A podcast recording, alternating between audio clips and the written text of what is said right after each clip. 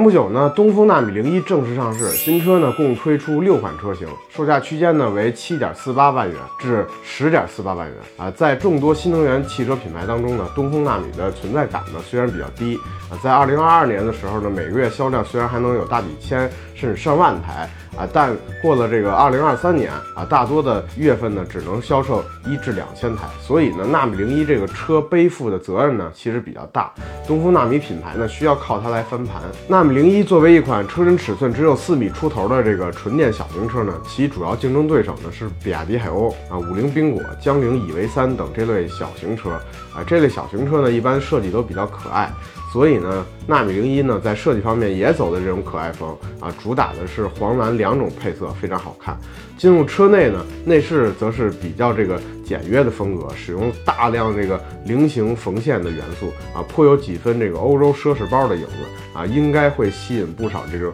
女性消费者的喜欢。动力方面呢，新车采用了一台七十千瓦功率的这个前电机啊，搭配两种容量的电池，纯电续航呢分别是三百三十公里跟四百三十公里。那么这六款车型应该怎么选择呢？首先，对于啊预算充足的用户呢，猫爸觉得还是推荐啊售价为十点四八万元的顶配车型，因为只有该车车型呢，自动驾驶的这个辅助系统配置是比较全的啊，尤其对于驾驶技术一般的这个女性用户来说，还是挺有帮助的。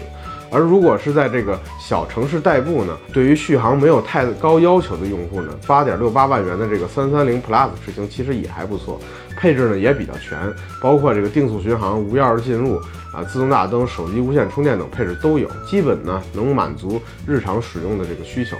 好了，关于东风纳米零一，您有什么看法呢？欢迎评论区留言，咱们接着聊。